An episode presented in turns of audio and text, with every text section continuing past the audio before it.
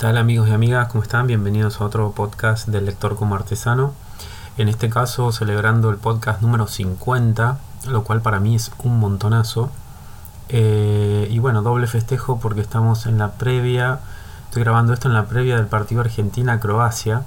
Eh, así que también hay un festejo mundialista en las calles y en los espíritus que se percibe en todos lados y que yo creo que vamos a ganar. Así que mm, mi hijo me dijo, que ganábamos por un gol. Yo predigo que ganamos por dos. Veremos. Esto va a salir después del partido, así que claramente veremos cómo nos fue. Estoy seguro que bien. Y bueno, 50 podcasts para mí es un montón. Honestamente lo digo como un poco cerrando el año también, ¿no? Estamos en diciembre ya, clima de, fiestas y de cierre de ciclos. Y justo este número cae, ¿no? Esta cosa de los números redondos, 50, 100, siempre son como motivos de reflexión. Así que este podcast eh, sobre convenciones tiene también un poco un aire medio de despedida, quizás no de no definitiva, pero para replantearse un poco el, formato y el esfuerzo que lleva. Honestamente, cualquier persona que sube contenidos sabe que esto es un trabajo grande y más eh, si uno está solo, yo lo hago siempre con la con las ganas, con las ganas, pero yo lo hago siempre con las mismas ganas, pero bueno, claramente llevarlo frente a otras obligaciones se transforma un poco en algo muy pesado. Así que nada, comentarles que hay, hay ganas de cambiar el formato o de buscar cosas. Me gustaría escucharlos también y saber qué les parece o qué les gustaría, ¿no? ¿Qué les gustaría escuchar? Eh, así que nada, últimamente estuve subiendo entrevistas a, a personas quizás no tan consagradas dentro del mundo de la historieta, sino por el contrario, ¿no? Ese semillero que es Argentina de creativos y de autores y autoras. Así que, bueno, nada, veremos por qué lado nos lleva el camino, pero avisar que viene como un receso ahí de, entrevistas o de contenido tan, tan largo, ¿no? Y bueno, vamos eh, a hablar entonces sobre el posteo, las convenciones, digamos, y encuentros y jornadas eh, con temática de la historieta y la cultura en general, ¿no? La cultura del cine, cultura pop, como se le dice, cultura geek, como quieran llamarlo. Empiezo de menor a mayor, digamos, de las que menos contacto tuve hasta las a la que más tuve. Eh, la primera es la AnimeCon del 2 al 4 de septiembre en la rural. Eh, ¿Qué tengo para decir? Bueno, le, honestamente no fui, así que no, puedo hablar como una vivencia directa. Sí me traté de acercar con gente que haya ido y entrevistarlos y preguntarles. Eh, yo sentí muchas semejanzas con la Comic Con en la estructura, en la infraestructura, en bueno, un poco este mundo de los merchandising y qué sé yo, que ahora cuando hable de la Comic Con también lo voy a retomar. Em, pero se quita todo este peso de la, de la historieta y del mundo del cómic específicamente y queda como, ¿no? como en contraste cuando se va ese mundo de la historieta y esas charlas específicas y demás cosas, queda todo este mundo tan intenso del consumo eh, de productos vinculados al anime, al manga, eh, que muestra como una profundidad, una versatilidad y sobre todo un dinamismo muy diferentes al mundo de la historieta del cómic incluso norteamericano o afuera. Eh, claramente eh, no voy a decir nada nuevo, pero la, la, vibración me sale, pero como la fuerza que tiene eh, el mundo del anime está es, es, incomparable por decirlo así. Tiene como una como un nervio, ¿no? Como si fuera un nervio central de la sociedad de consumo nuestra de hoy. Eh, voy a decir algo que ya dije en muchos podcasts, pero bueno, que cada mes se confirma que es una economía eh, hiperinflacionada, eh, recalentada, donde comprar un paquete de yerba hoy está rondando los mil pesos. entonces uno dice, bueno, carajo, ¿no? con esta economía totalmente eh, al rojo vivo, que estos eventos tengan esta masividad, habla de que es mucho más que un consumo, habla que es una práctica. Y ahí me quiero cruzar amistosamente ¿no? con, con, con Julián Blas o Viña Castro, que mm, eh, se los recomiendo, escúchenlo en un podcast, una entrevista que le hicieron eh, la gente de Historietas, que es un podcast súper interesante, muy completo, muy, eh, muy bien llevado, sobre también con un perfil similar al que hacemos acá, que entrevistar autores y gente del mundo de la historieta, pero con una dinámica mucho mayor, más una, una periodicidad mayor y una profundidad mayor. Y bueno, lo entrevistaron eh, a Julián Blaso Viña Castro sobre el mundo del fanzine, como la industria, digamos, o la no industria, o lo que fuera, ¿no? La producción de historietas en Argentina y señalaba algo que me parece que es real hasta cierto punto y, ahí es donde yo capaz entro a, no, no, sentir lo mismo, que él decía que bueno, la historieta, el cine, eh, no sé, este, todo este consumo de, productos culturales eh, industrializados o mediatizados por el capitalismo son como lujos que uno se da. Entonces, eh, en parte coincido, sí, claramente en la economía de una persona, cuando hay una crisis económica esos consumos bajan, en teoría. Pero lo que se, está mostrando acá en, estos casos y en esta vida de convenciones y este estado permanente de reuniones y eventos y circulación, me parece a mí es que no hay una la variable económica no es la única o sobre todo no es la principal con la cual mirar este fenómeno. Es un fenómeno social y cultural que para mí justamente tiene algo interesante que es ver, bueno, qué pasa ahí con la economía, con lo económico. Estamos hablando, ¿no? De, eh, estoy queriendo terminar Sandman y por favor, los números se van por las nubes. Eh, ¿no? Cada vez más alto comprar un tomo de Sandman, hoy está en, si no recuerdo mal, casi 6 lucas.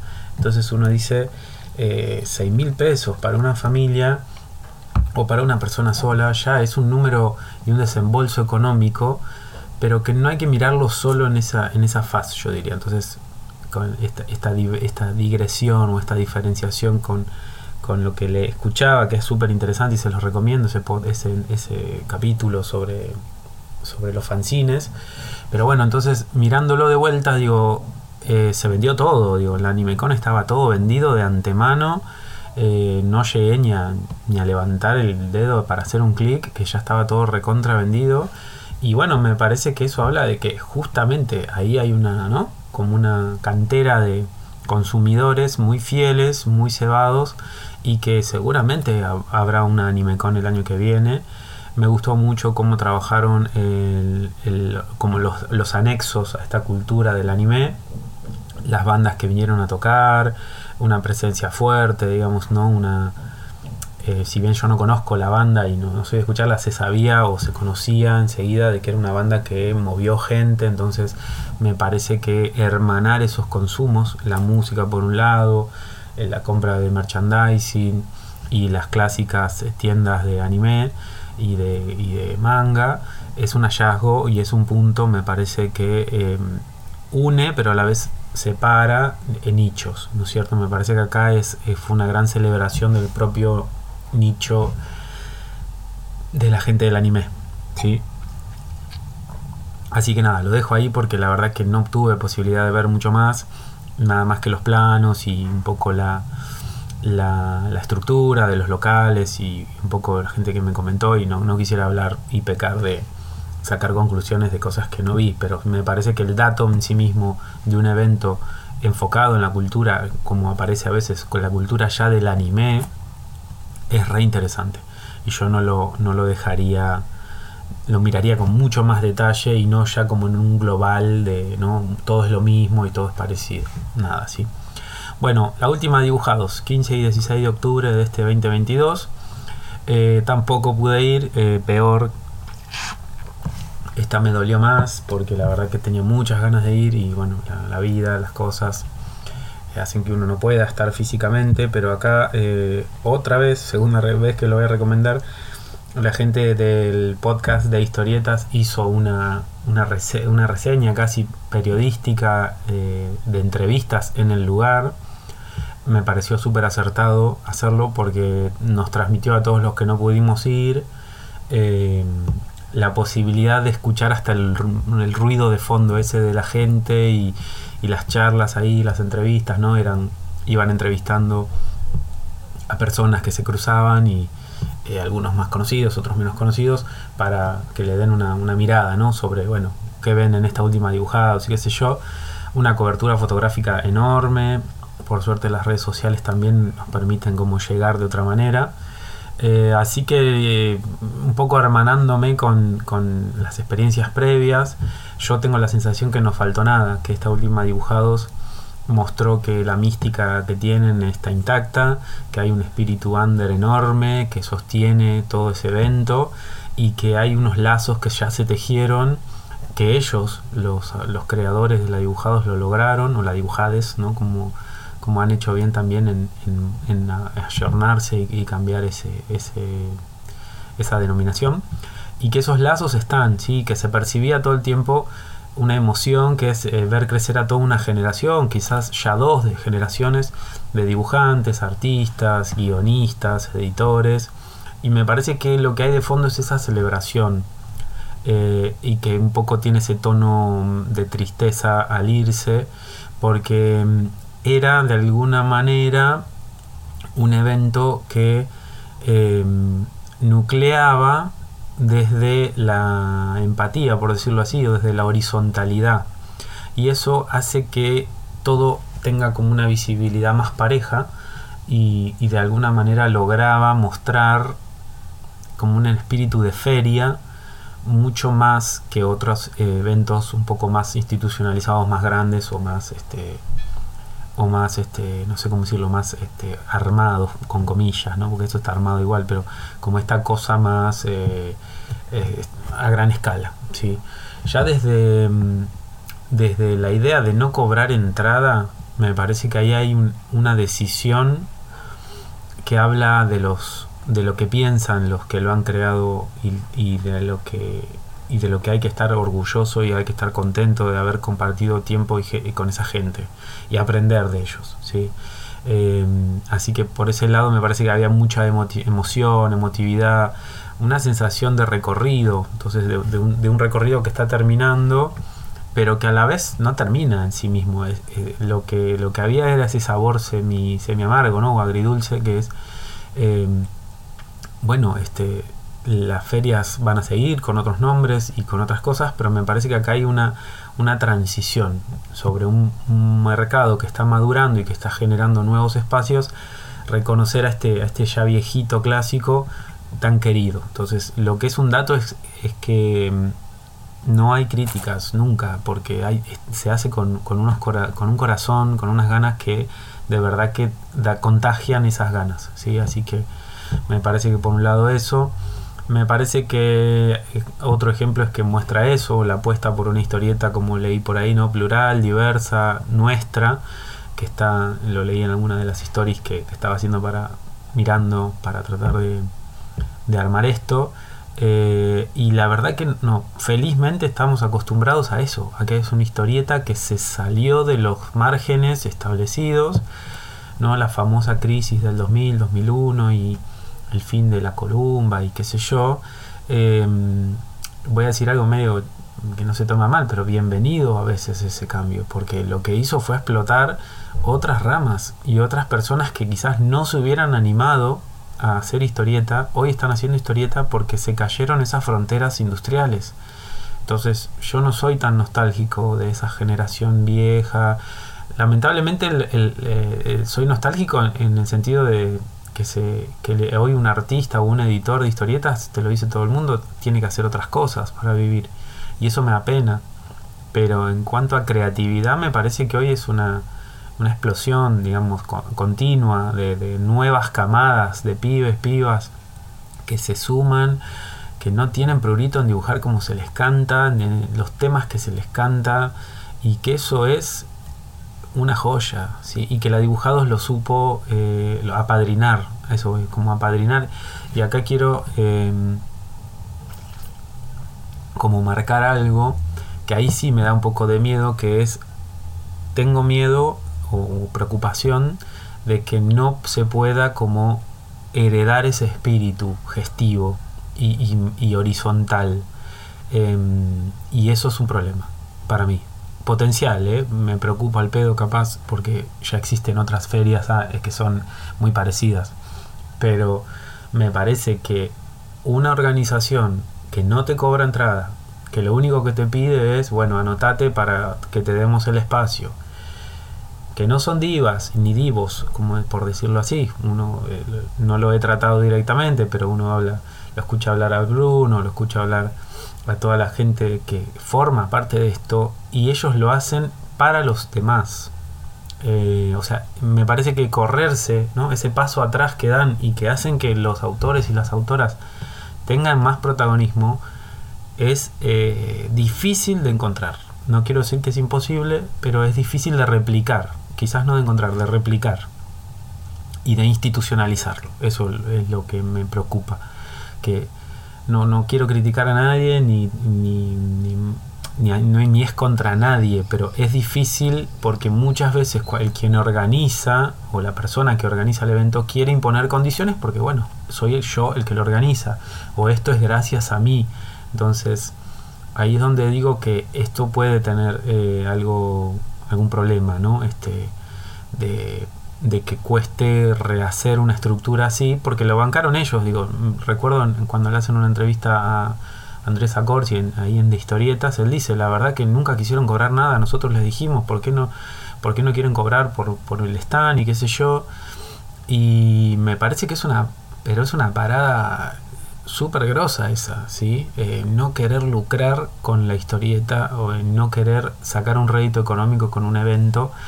Eh, no quiere decir que quienes lo hagan estén haciéndolo mal, ¿eh? Digo, pero esa postura eh, un poco te enamora porque va a lo básico que es el arte por el arte misma. Entonces, ojalá esto no genere como ganas de replicarlo y de continuarlo. Yo creo que, que posiblemente ocurra.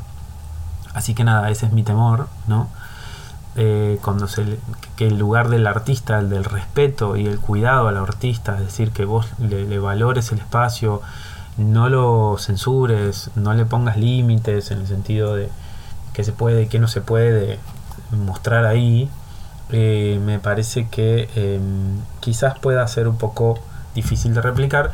Y bueno, esa mística también, ¿no? Es una mística muy del under. El under tiene ¿no? Su, sus mitos y eh, haberse transformado un poco en el mito eh, a veces hace que sea difícil después seguir eh, replicándolo. ¿sí? Em, nada, me parece el único punto que me puede llegar a preocupar. si me gustaría que regrese o no, porque un poco en esa entrevista bromeaban sobre esto, ¿no? Si che, es la última, es como el último Sobasterio, volvió, volvió 25.000 veces. Yo creo que en algún punto le reconozco eh, el fin de ciclo y eso también me gusta, que una, que una organización, que un, que un grupo de personas pueda decir, hasta acá, estamos bien, como no, nos vamos con, con el laburo hecho, nos vamos con, con la gratitud de la gente, sin, sin, sin, esta fantasmeada final, ¿no? Que uno no sabe cuándo fue el último, ¿no? La última fantabaire, yo no, no hubo una última, dijo, esta es la última. Y eso me parece que también habla de una cabeza fresca, una cabeza clara, eh, de decir esto está bien, pero ya está. ¿sí? Eh, yo también lo sentí desde afuera, porque uno cuando iba ya la dibujados, las últimas, eh, había ya cosas de editoriales que encontrás en librerías, y era un poco una, ya un mix, era como una, una cosa más parecida a un encuentro en la FED, por ejemplo, que a, lo, más inicial, que era bien under y bien de fanzine, fanzine. No, quiere, no quiero decir que no, merecían ese lugar, ¿no? Las, editoriales eh, independientes en la, en la dibujades, sino que señalo que hay una maduración, hay un crecimiento y una consolidación que es muy buena y que en la dibujados se expresaba.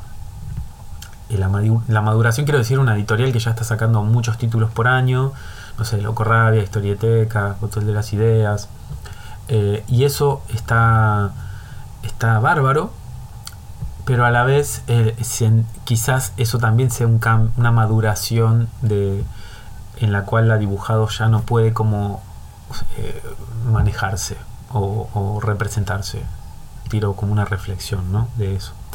Así que nada, es un fin de época re lindo, es un estado de situación del mundo de la historieta eh, hermoso. Y yo me quedo siempre con esa imagen del de la gente llevándose cosas y otros pibes vendiendo sus fanzines y gente empujando, ¿viste? Eso es eh, es genial. Eh, así que nada, yo creo que Dibujados va a ser siempre el espacio que contribuyó al crecimiento, a la mutación de la historieta, al fanzine, y que sus autores, que siguen por suerte trabajando y haciendo cosas, eh, posiblemente encaren otros proyectos y bienvenidos, bienvenidos sean. ¿sí? Bueno, y paso a lo último, que es la Comic Con, esta última, de, del 9 al 11 de diciembre de este año. Eh, habíamos hecho un posteo, más me acuerdo, al, principio de año, cuando fue la, la de que se hace a principios de año, si no recuerdo mal, en mayo. Y bueno, qué decir de esta nueva Comic Con ubicada en una nueva localización, que es en la rural, la, la Anime Con también fue en la rural. Eh, y qué, me, qué, me, qué sensaciones me transmite o qué pude mirar de, este evento que sí pude ir y que pude como tener una mirada un poco más en el sitio, ¿no? Em, en primer lugar, si bien yo digo reconocer que critiqué mucho la organización en el Costa Salguero y me parece que acá se superó ampliamente esta versión de inicios de año en torno a la locación, que es mucho más accesible, que es mucho más cercana para personas que se manejan desde a pie, colectivo, tren, gente que viene, ¿no? Este, un tipo que viene de Constitución o que viene de la zona sur es distinto, o yo vivo en la zona oeste, es distinto. Em, sentí que, bueno, no tuve que hacer una, especie de, bola de personas para entrar, había una cola, todo, se, todo tenía como una, rasgos de, de civilización que la celebro y espero que se repitan. Eh, me pareció también yendo a lo, a lo general, ¿no? había más variedad para comer, si bien, bueno, no voy a pedir que hagan un plato gourmet, pero había un poco más de variedad para tomarse un café, para, no sé, comer algo.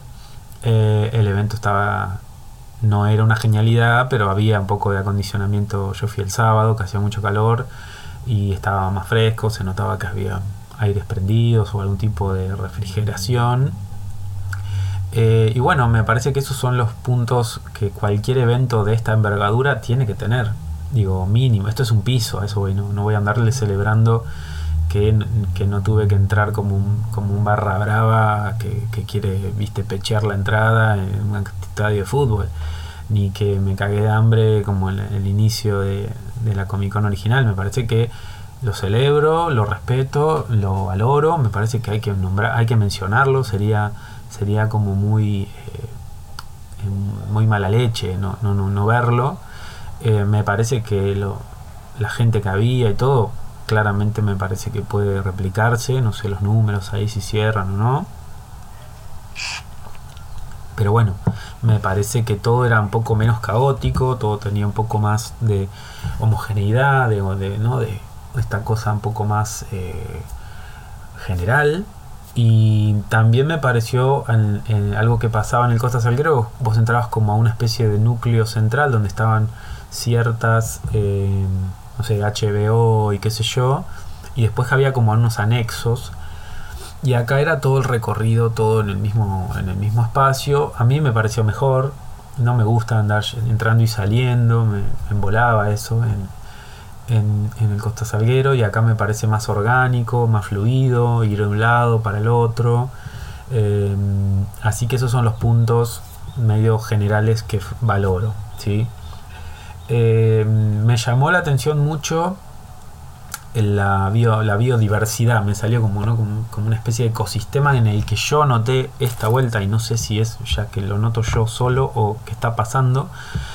Eh, la amplia diversificación de productos que rodean a la historieta. Siempre se bromea que la Comic Con no hay nada de historieta y bueno, algo de, algo de, eso es real, es verdad que la historieta no predomina. Eh, no obstante, em, me parece, o esta vez quizás por la distribución, yo noté una presencia abrumadora ¿no? de locales que venden tazas, almohadas. Me nos llamó la atención esas almohadas gigantescas como que tienen una figura de anime para abrazar. Eh, peluches, llaveros, imanes, stickers, postes, cuadros, mates, esculturas hechas en impresoras 3D. Eh, no solo importado, eso voy, porque lo importado va a estar siempre porque es un evento donde las figuras de colección y todo eso es, ¿no? como, son como un poco las estrellas. De hecho hay más de una vez eh,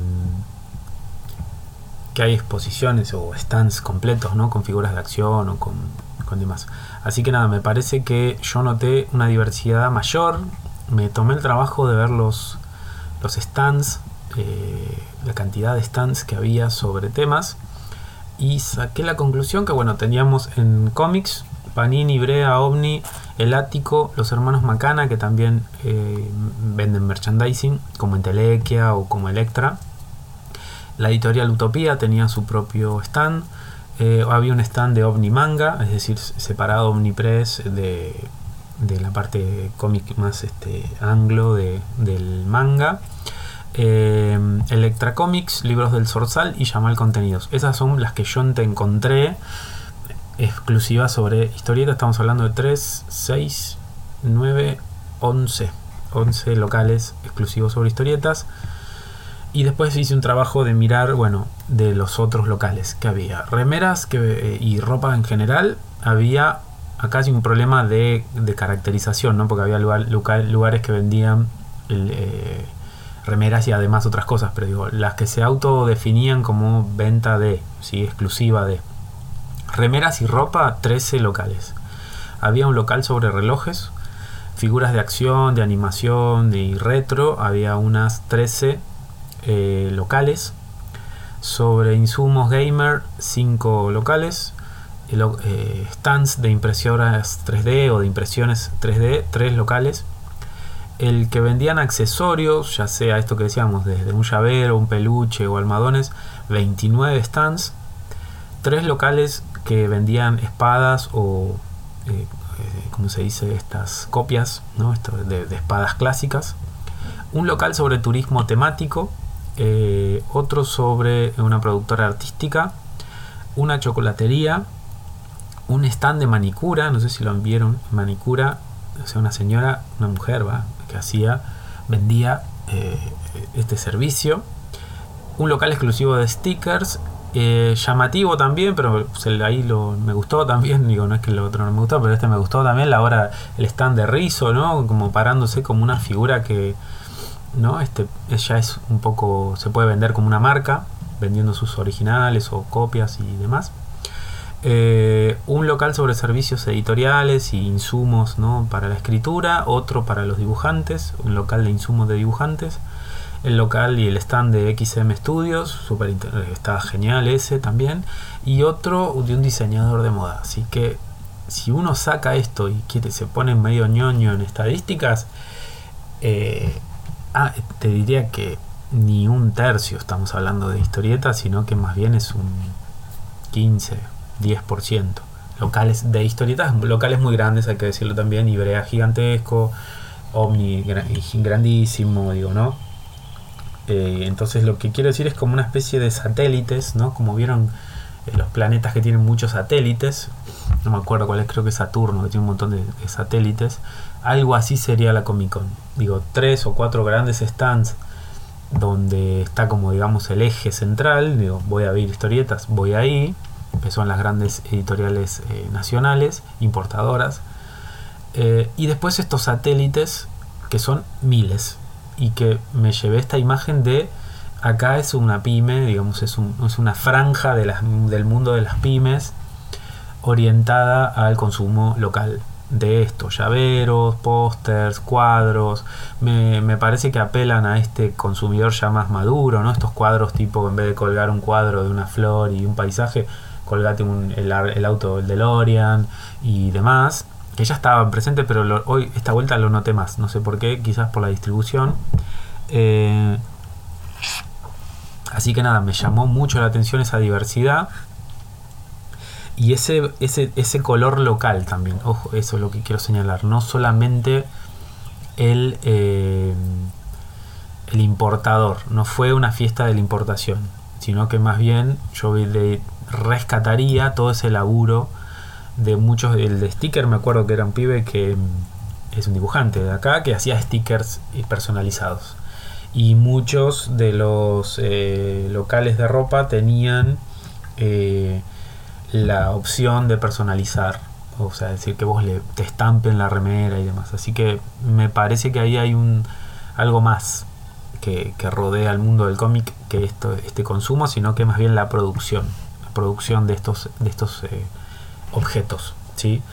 Em, así que en el, en el saldo a favor es todo esto, me parece que es un mundo que se profundiza, que, tiene mucha vitalidad.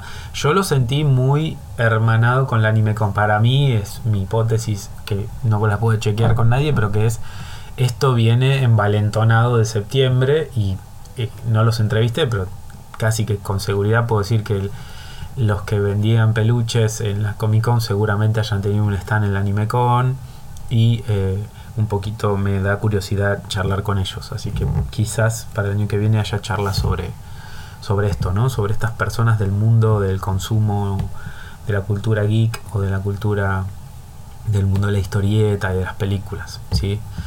Eh, para lo em, el saldo más negativo o el punto que yo sentí que acá puede haber cosas que hay que seguir laburando, bueno, yo creo que está todavía lejos de ser un evento comiquero, un evento fuerte, o, en, en, el punto del el mundo del cómic, eso voy, no en el mundo del consumo así popular. Eh, yo creo que un punto central para eso es trabajar más los invitados internacionales. Entiendo que pasó esto con Donofrio, que COVID o lo que fuera no pudo venir y la verdad que era una figura internacional. Eh, lo mismo con eh, ¿cómo se llama? Eh, Bill Plimpton, eh, que vino, genial, digo, no, es desmerecer que haya venido, sino que me parece que ahí falta uno o dos más, digo, viene Bill Plimpton, bueno, ¿quién más? ¿Quién puedes traer? Digo, del mundo de la historieta, porque eso es lo que el mundo, el nicho, el subnicho ñoño quiere, quiere que no sé, te voy a tirar una boludez, pero que es un Jim Lee, que venga alguien que vos digas, ah, este flaco es el que estoy leyendo las historietas. O como ocurrió cuando vino eh, Takahashi, el de Subasa. Genial. Digo, es, esas son las cosas que hay que, tipo, yo pondría un 10 esbirros, a, conseguime 5 o 6, digo, llename la agenda para que yo me vuelva loco y quiera venir todos los días a escuchar charlas o firmas o demás. Entonces ahí es donde siento que o falta quizás capital, o falta interés, o faltan ideas, pero digo, el mundo este está lleno de, de cosas, de, de, puntos, ¿no? Entonces sentí que quedó como medio desangelado, ¿no? Eh, o muy solo Bill Clinton, quedó como muy, muy solo, ¿bien? Em, otro punto flaco yo creo que fueron el auditorio, no las charlas, que las que pude presenciar estaban súper interesantes. Eh, la verdad que la, ahí la cuestión del audio, no, yo no soy técnico para solucionarlo, pero bueno, el ruido de afuera colonizaba todo y no se podía, eh, si estabas un poco lejos, costaba escuchar, escuchar mejor las charlas, pero me parece que tuvieron lugar este, para, para, como es, para presentaciones, para debates o cosas que también hacen a la Comic Con. Me parece que de ahí, de alguna manera, hay que llevar un poquito más para ese lado, eh, cuidar detalles, eh, trabajar más en la agenda. Eh, no sé cómo, cómo, decirlo, pero trabajar un poco más ese espacio un poco más reflexivo, un poco más de invitar a otra ventanita más que se abre de este mundo del cómic me decían, digo, no, este, yo fui con mi compañera que ella hacía mucho que no iba, me dice, y no hay talleres, no hay nada. Le digo, mira, en otra época lo sabía. Esta vuelta que yo me acuerde, no. Entonces, no digo que hay que hacer talleres, pero quizás se puede articular, pensar. No sé, hay una sensación de déficit que no, no se me va. Cuando yo pienso este evento, lo pienso como algo que todavía o no quiere o no puede trabajar ese espacio quizás no quiera, eso, eso puede ser una realidad, ¿no? Este, que esos detalles son descuidados, que me das un auditorio, pero es casi lo mismo que estar en el medio de una verdulería. Entonces, esas cosas las siento como, viste, ajenas. O, ajenas o, descuidadas, ¿sí?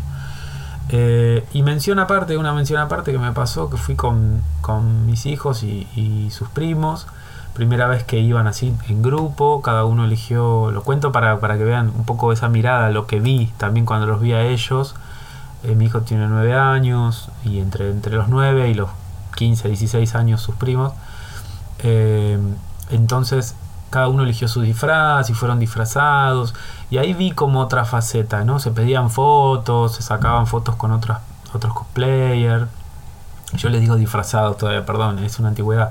Pero bueno, fueron como tematizados y me llamó la atención que había gente que decía, uh, mira, está, está, disfrazado de tal, bueno, sacamos una foto, dale, y era como, dale, chao, y bueno, qué sé yo, y era como una interacción que yo nunca fui disfrazado ni voy a ir, entonces me la pierdo y estuvo re bueno verla. Y, y ese sí es otro canal que me parece que, que es ese mundo que me, me, me, genera muchas preguntas, que es el mundo del cosplayer, eh, del cosplay, de los cosplayers eh, porque claramente en más de un local tenía como como estas especies de insumos para, ¿no? Me acuerdo de uno que vendía pelucas y qué sé yo.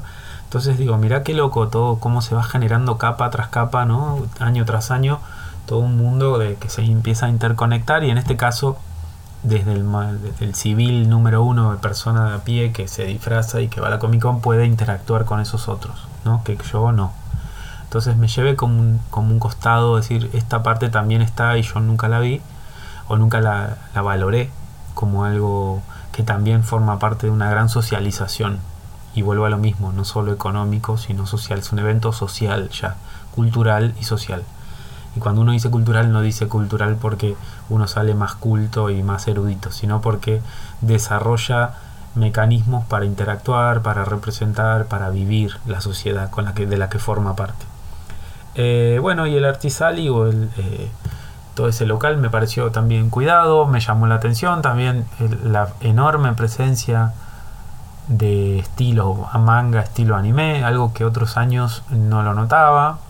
Eh, lo conversaba con, con, un amigo también, me pareció capaz, ahí lo dejo abierto a, a, ver qué les pareció a ustedes, me pareció que hay una camada nueva de pibes y pibas que dibujan estilo anime, estilo, no sé, kawaii me sale, ¿no? Como esta idea más más este eh, del mundo de, la, literatura o de la animación infantil, pero no con temática infantil. Así que bienvenido, bienvenidos a esa diversidad y veremos qué sale de todo eso, ¿no? Bueno, ya estamos en 37 minutos, es un montón para mis posteos. Eh, los voy despidiendo, seguiremos en contacto y eh, que tengan buen cierre de año todos y la seguimos el año que viene con el lector como artesano.